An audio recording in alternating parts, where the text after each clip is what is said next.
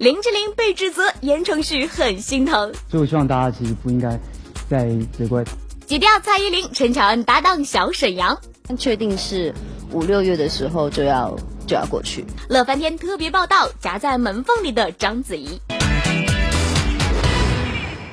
各位好，欢迎准时来到由赛奇运动鞋服独家冠名播出的《娱乐乐翻天》，我是甜心。如果前女友被人指责，那身为前男友应该怎么办呢？之前对于这个林志玲的话题，好言承旭都是这个躲躲闪闪，不愿意正面回应的。可是这次不同喽，因为这林志玲呢被人指责说她拖欠了三年的鉴保费没有交，那这回言承旭是公开替林志玲说话哦。艺人言承旭再次推出新作《九三一四男人与男孩》，特别与慈善团体合作举办慈善摄影展，从上万张照片中精选出十五幅作品进行竞标，义卖所得将捐给弱势儿童教育机构。昨天下午，言承旭为摄影展揭幕，讲到在演艺圈一路发展的心路历程，不禁哽咽。我我其实真的觉得一直从来没有想过自己会那么幸运，然后我觉得现在拥有这一切是小时候根本不敢想的，所以。有时候其实想到以前小时候的过往，还是会难过啦。然后像这次跟徐学合作，然后我觉得可以帮助到小孩，我自己觉得很开心。最近言承旭的前女友台湾第一名模林志玲爆出拖欠三年二十多万医疗健保费未缴，言承旭也为前女友说好话。说实在话，我觉得志玲真的是一个很很好的人啊，就是她跟我一样，我觉得她可能连一只蚂蚁都不敢踩死的人。然后那我相信他可能一时疏忽，而且有时候艺人我。可能我有时候很忙，我真的不会真的自己去缴费，所以我也希望旁边工作人员可以多多帮我们 take care 这些事情。对，所以我相信他应该不会是故意的啦，他人这么好，所以我希望大家其实不应该再责怪他，我相信他应该压力会很大吧。公众人物更应该谨言慎行。李海清、欧耀中台北报道。言承旭的最新偶像剧《就想赖着你》在台湾一开播呢，就获得了很好的收视成绩。那趁着这么好的机会，言承旭抛出这本写真集，真的想要不大卖都很难了。那同样靠着偶像剧进入大家视线的陈乔恩，现在不但在广告方面赚的是荷包满满，而且人家马上就要进军大荧幕了。台湾偶像剧一姐陈乔恩在今年初勇夺内衣皇后票选冠军，厂商火速签下广告新约。乔恩在最新广告中挑战野蛮女友，有不少亲密镜头。不知道乔恩在拍摄过程中会不会很害羞呢？看的时候会害羞，可是现场拍的时候其实不会，因为我们后面那个哭戏我拍了好有有点久，因为已经很晚了，然后整个人经过那个羽毛的摧残之后，其实有点过敏。陈乔恩主演的《命中注定我爱你》以及《福气又安康》在大陆接连收视夺冠，让她知名度大增。最近听说她挤掉蔡依林，接下本山传媒的古装喜剧电影《大笑江湖》，剧中她将跟小沈阳演出对手戏。四月一号的时候会有一个呃比较正式的记者会，会公布一些电影的事情。可是现在也是可能详细的要问经纪人，但确定是五六月的时候就要就要过去。内衣皇后变赵女郎，恋爱情、恩耀中台北报道。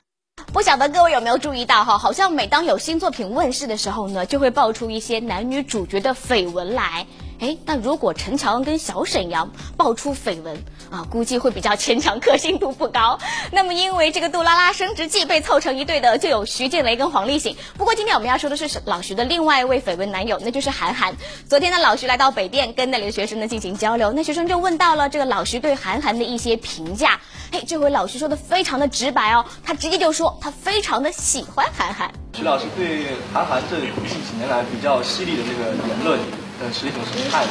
我觉得他，嗯，不只是一个非常有才华的人，而且敢说呀什么。我觉得他是一个面对自己的内心非常诚实的人。其实就说这一点就不是很难。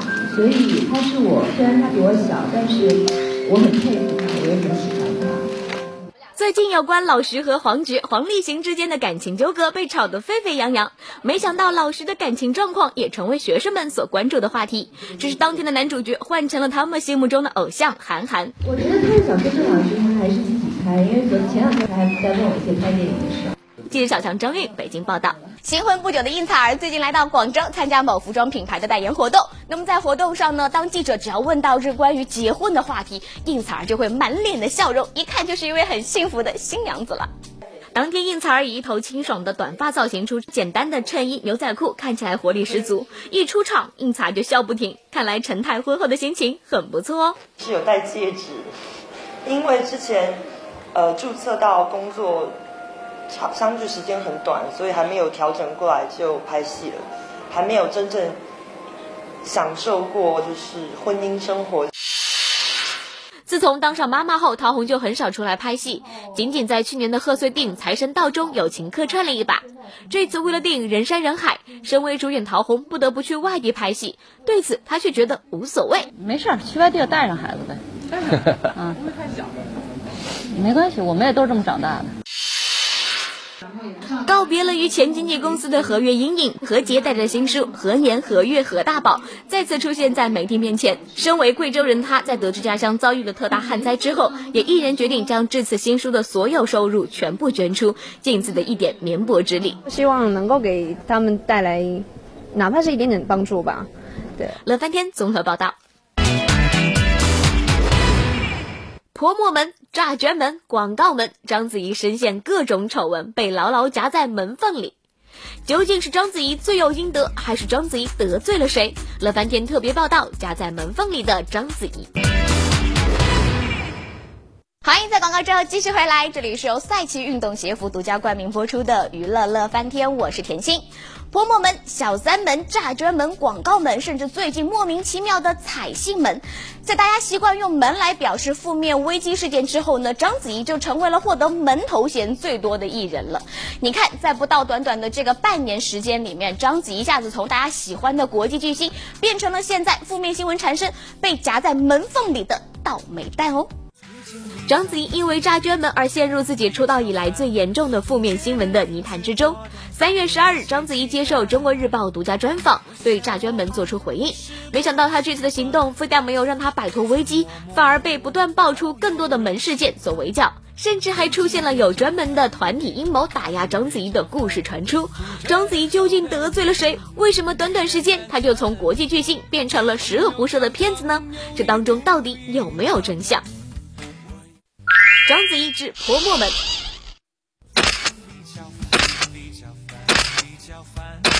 事件回放：二零零九年十二月二十三号晚上，章子怡家附近一张巨幅广告海报被人泼墨，由此引发了泼墨门。这也是章子怡众多门事件的开始。章子怡至今未对泼墨门做出任何解释。泼墨文发生之后不久，号称章子怡好友的名媛赵新宇接受媒体专访，解释是因为当初自己介绍了章子怡和富商 A 先生认识，没想到两人婚外情曝光之后，章子怡迁怒于自己。赵新宇间接承认泼墨门是有人替自己出气。事件结果由泼墨门牵扯出章子怡介入富商 A 先生的婚外情的小三门，也引发了章子怡和现男友薇薇的分手门。最终，章子怡以一封措辞严厉的律师声明结束了婆婆们，婆婆们不了了之。章子怡之捐款门事件回放，泼墨门之后，很快有网络论坛和央视报道，引发了章子怡的捐款门事件。五幺二汶川地震发生之后不久，章子怡曾经发表声明，宣称自己捐款百万，但网友查询之后发现，章子怡仅仅捐款了八十四万，和承诺的数字相差十六万之多。事件结果，章子怡经纪人季玲玲发表声明，承认是自己工作失误，并很快补齐十六万的捐款。章子怡也在三月十二号的专访中对这一事件做出了回应。当时呢，实际上只有八十四万到账，嗯，呃，那个缺口的十六万呢是最近才补齐，嗯，这是为什么？因为当时我没有在呃中国，然后我只是呃下达了一个嗯。你的指令对医院就是说我去捐这个钱，那我也没有再跟进这件事情，因为我就在美国工作，然后又去了戛纳，那我觉得我是应该承担最主要的责任的，我没有直接的去，嗯嗯盯着这件事情到底是怎么样了，其实是工作人员中间有，呃中间有了这个，嗯数字上的这个误差，就是双方都以为各自去做了。那是。尽管补齐了十六万的余款，但很快章子怡就被指责是避重就轻，用捐款门来转移大家对真正严重的诈捐门的注意力。诈捐门的威力显然比捐款门更猛烈些。章子怡之诈捐门事件回放。捐款门和诈捐门最初曾被混为一谈，其实这是两件事情。二零零八年戛纳影展期间，章子怡在戛纳举行赈灾筹款活动，向参加影展的国外友人筹款。当时在接受采访时，章子怡说募集到五十万美元的善款。这条新闻曾让章子怡备受赞扬。然而泼墨门之后，章子怡被爆料，戛纳的捐款居然没有被用于赈灾，而是进了她自己的口袋。章子怡由此被怀疑私吞借赈灾名义在戛纳和美国等地筹集到的百万美元善款。诈捐门犹如一个重磅炸弹，让章子怡形象大损，一个国际巨星由此变成了一个发国十恶不赦的敌人。三月十二日，章子怡接受中国日报资深媒体人周黎明的独家专访，对诈捐门做出回应。但是关于戛纳募款的数字，章子怡的回应和当初的报道相差甚远。当时现场承诺的，呃，捐款是多少？呃，承诺认捐的款项应该是四十多万美元的样子。也就是说，这个大约五十万美元是从这个数字来的。对的。这个传说啊，OK。那么到现在为止，这些承诺的。认捐的数字里面有多少已经兑现？兑现的认捐款项应该是三万九千美元。三万九千美元。对。你有没有在任何场合说过你已经募到了五十万美元以上的数字？比如说一百万美元，因为这个数字是出现最多的。嗯。除此之外，还有两百万美元、五百万美元。我看到最多的数、最高的数字是七百万美元。嗯。你知道是怎么来的吗？这些基本上都不是事实。我自己曾经说过一个数字，就是在筹款活动结束之后，当我做访问的时候，我说今天我们筹了将近五十万美元。那大家都很兴兴奋，然后希望说如果可以再继续的话，你希望可以筹到多少钱？然后我说我希望我的目标是可以筹到一百万美元。那到现在为止，我已经，呃，身边的朋吧朋友吧一起帮忙，可能差不多有五十万美金的样子，所以我自己是很高兴这个事情。这次来看，你这个筹款有没有预定一个目标呢？呃，但是可以有一百。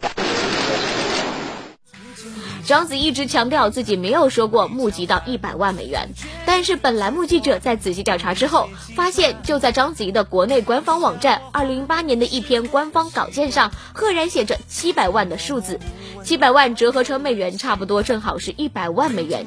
在这件事情上，章子怡显然很难自圆其说。在诈捐门事件当中，如果当初章子怡真的没有募集到这些善款，那她就是显然是在利用赈灾做虚假宣传，这是非常不道德的行为。如果她有募集到这些善款，而这些善款又没有捐给国家或者用于慈善事业，那章子怡就真的涉嫌诈捐，属于违法行为了。诈捐门线索繁多，各方的说法不一，又都缺乏说服力。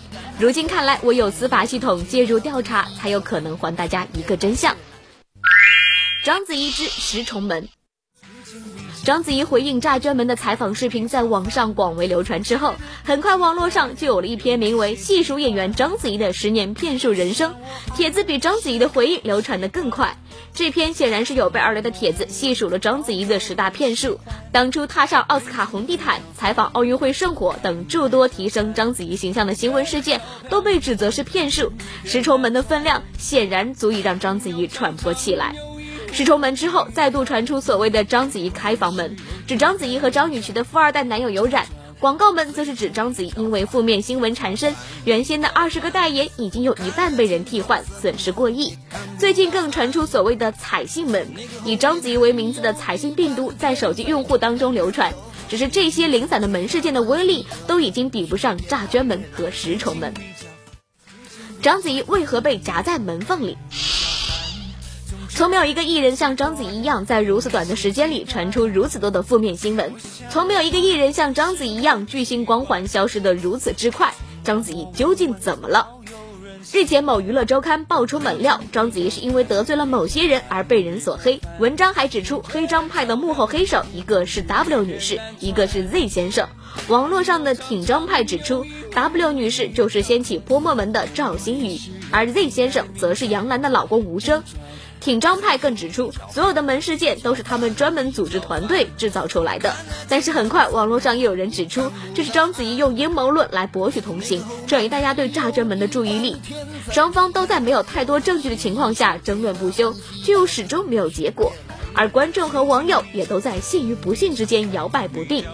在真相大白之前，似乎黑张派和挺张派的话都可信，又都不可信。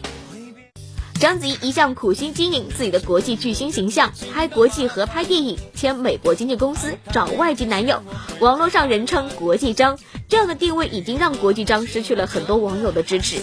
从破梦门开始，章子怡不断陷入重重的窘境。破梦门也许可以解释成有人街头涂鸦，可炸捐门如果属实，章子怡恐怕永远也得不到观众的原谅。遗憾的是，在整个事件发生到现在，章子怡的危机公关策略太过失败，观众陷于各种各样混乱的报道当中，也难寻真相。对于被夹在门缝里的章子怡而言，此时此刻炸捐门的真相最重要。如果章子怡能够证明自己并没有涉嫌诈捐门，那即使有黑张派的存在，章子怡也最终将得到观众的支持。如果章子怡真的有诈捐，恐怕即使没有黑张派的存在，章子怡也将被观众和网友所唾弃。乐翻天编辑报道。在一起为梦想奋斗，欢迎来到时尚潮人环节。那么，经过热心观众的票选，昨天获得时尚潮人称号的明星呢，就是 S.H.E。我们要恭喜论坛上网名叫做“冬天看雪”的朋友，你将获得由赛奇运动鞋服提供的精美运动装备一份，以及男才女貌组合的这个亲笔签名单曲 CD，还有他们亲自设计的情侣 T 恤。那么，今天我们提供的时尚潮人的候选的名单呢，已经出现在屏幕上了。他们就是 A. 徐静蕾，B. 韩寒，C. 应采儿，D. 章子怡。赶快！把你心目当中的时尚潮人的人选告诉我们，这样呢就有机会获得由赛奇运动鞋服提供的时尚运动鞋一双。好啦，今天节目就是这样了，非常感谢各位收看。大家如果想跟我们乐翻天的主播进行更近距离的交流的话呢，不妨登录我们新浪的微博。我是甜心，我们明天乐翻天不见不散。